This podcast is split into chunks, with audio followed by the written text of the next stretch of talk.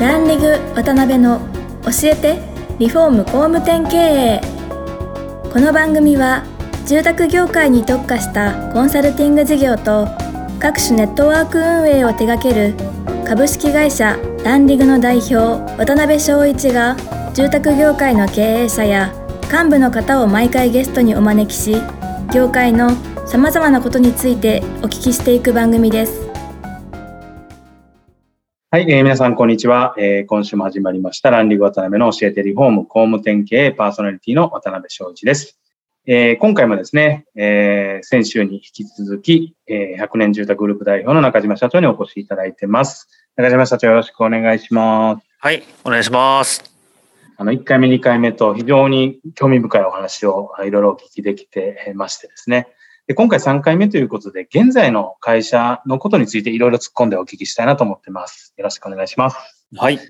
はい。で、あの、まず最初にあれですかね、現在の事業、今、売上的にどれぐらい行かれてらっしゃって、収益構造ってどうなってるのかみたいなところをちょっと簡単に、はい、ご紹介いただいていいですか？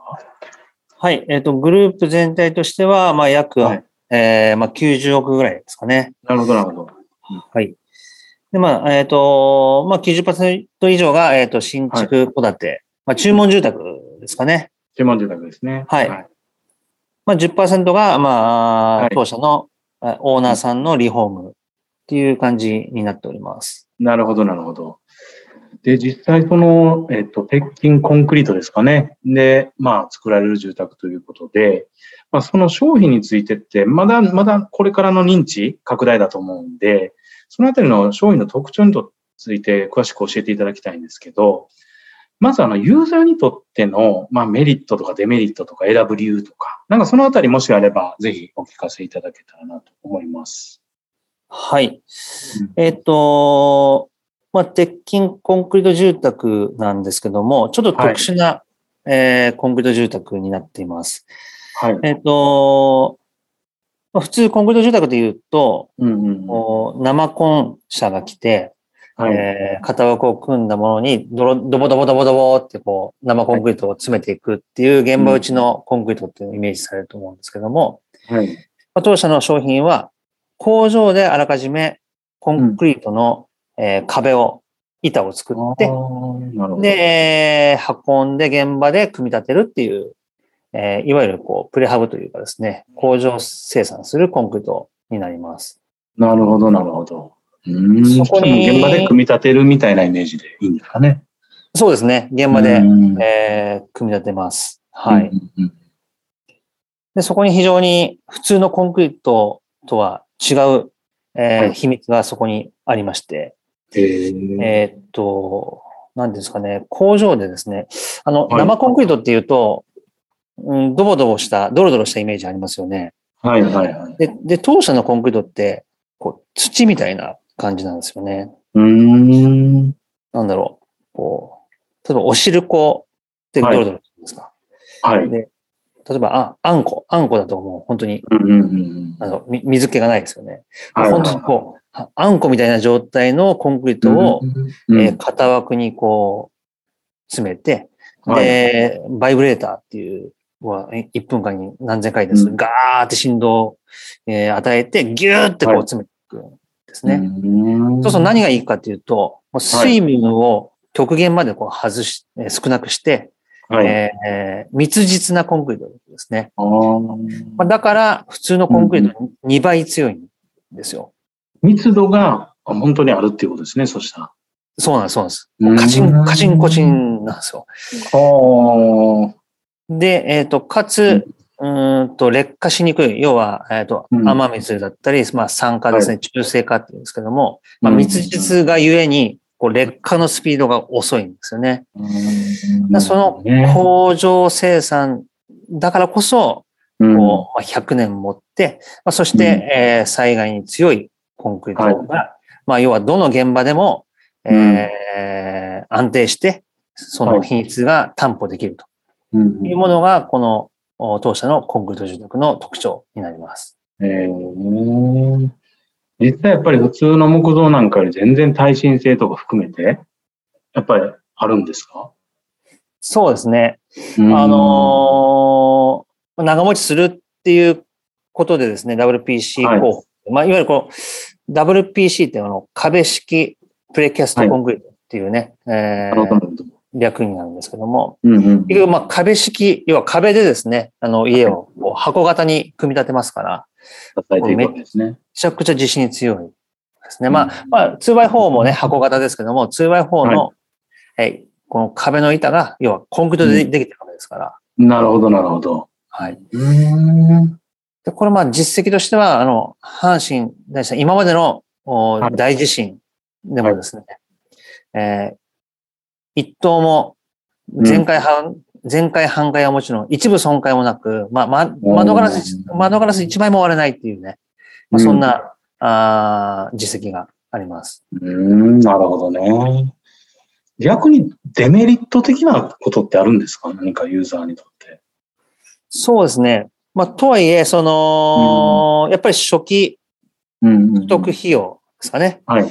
まあ、なるほど。木造よりもどうしてもやっぱコンクリート住宅、コンクリートなので、うん材まあ、材料の部分では、あの、はい木造に比べればやっぱりこう高いですかね。まあ、ただ、まあ、長い目で見れば、こう、うん絶対お得なんですよね。そういうことですね。えーまあ、30年、50年、まあ、普通に、普通に長持ちしてますから。うんなるほど、なるほど。まあ、一つ目は、最初に取得するときの費用が高いという。うん、はいはい。まあ、あとはですね、えっ、と、まあ、工場で、まあ、決められた、はい。えーまあ、寸法でね、えーはい作られますんで、まあうん完全自由設計にはちょっとならないっていうのは。ああ、そういうことですね。なるほど、はいなるほど。ありがとうございます。まあそういうね、本当に安心とか安全を求められているユーザーにとっては相当もうバッチリの商品ということですよね。そうなってくると。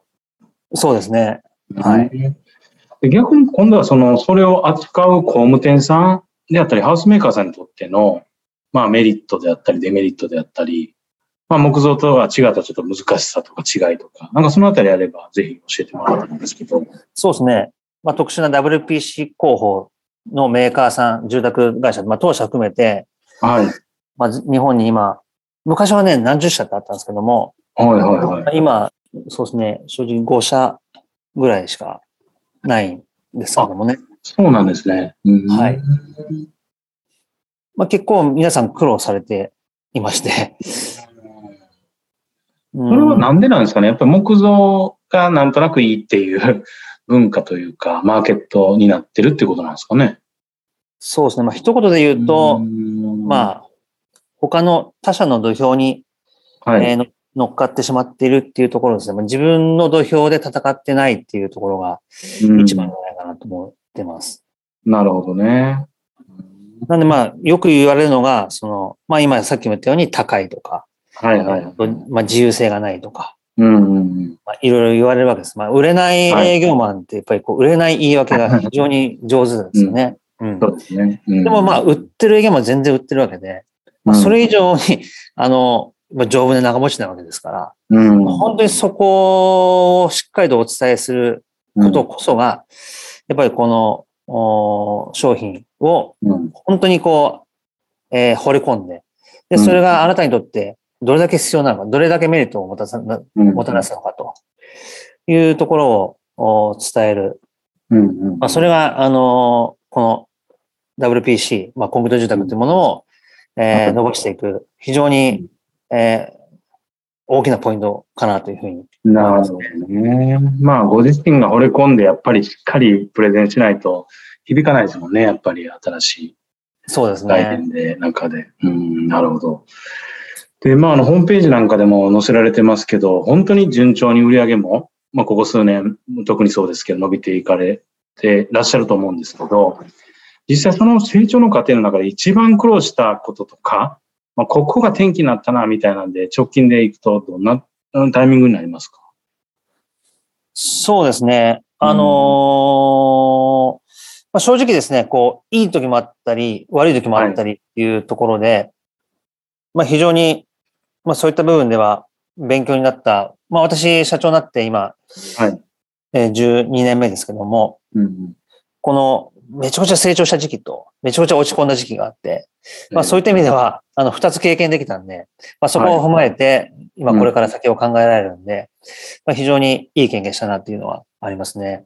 うんうんうんで、これ伸びた時期って、はい。えっと実はその、東日本大震災の2011年ですね。うんなるほど。な。まあ、100年住宅スタートして2年目ぐらいだと思うんですけども、うんうん。まあ、一気にこう災害に対してのこう、意識がぐっと高まってですね、まあ、本当にこう、えー災害に強い家が欲しいということで、えーまあ、し指名買いじゃないですけど、まあそんななるほど形で非常に、あの、受注がまあ1.5倍から本当に、えーまあ、2倍ぐらいになった拠点もありますし、はいはいはいはい。まあ、そこでですね、まあ、本当に勘違いしたんですかね。